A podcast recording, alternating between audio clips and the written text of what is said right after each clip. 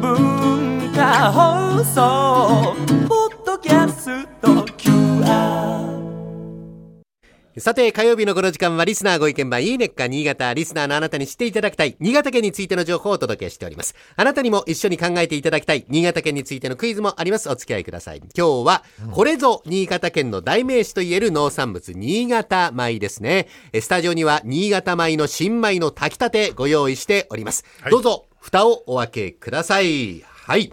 えあー、ら蒸しかまどの蓋が開きました。まあ、湯気が出ておりますね。はいはい。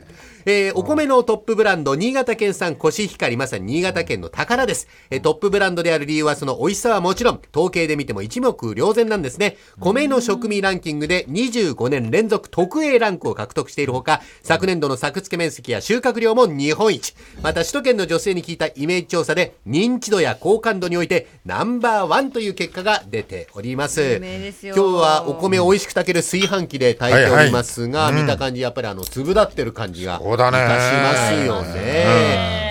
炊飯器もちょっと面白い形をしておるんですけれども、この炊飯器、実は阿賀野市の小田製陶所陶器を作るところ、蒸しかまどと言いまして、粘土でできた壺の中に茶色い壺ありますようんはねい。お釜と燃料を入れて炊き上げるというスタイルなんです。もともと蒸しかまど自体は幻の炊飯器と言われておりまして、大正昭和初期に大きな料理屋さんや旦那様のいるお屋敷で使われていたものと。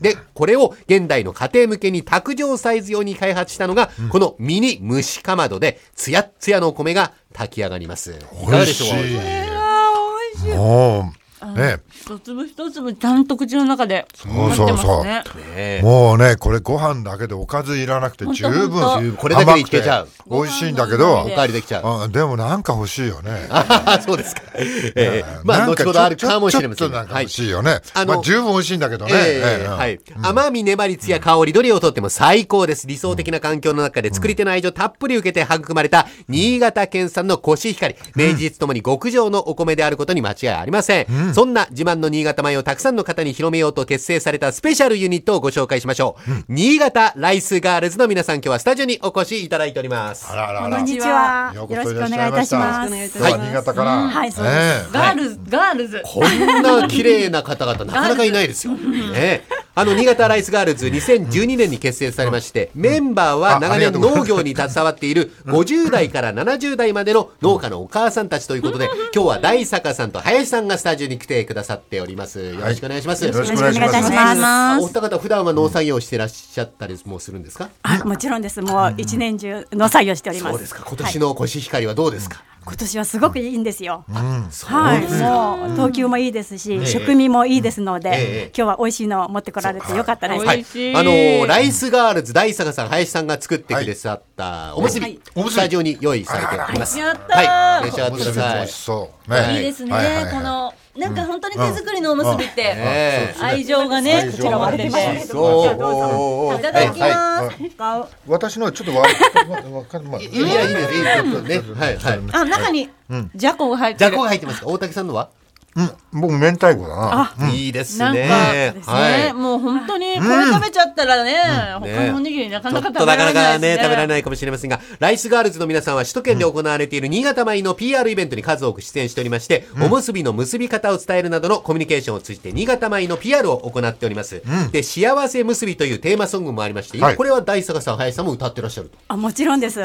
そうですかはい。レノリノリで歌ってまノす。リノリで、はいレコーディング楽しかったですかあ楽しかったです。そうですか。じゃあ歌手でもあるんですね、お二人ね。そそうですねあ。の地元のね、棚田で撮りました。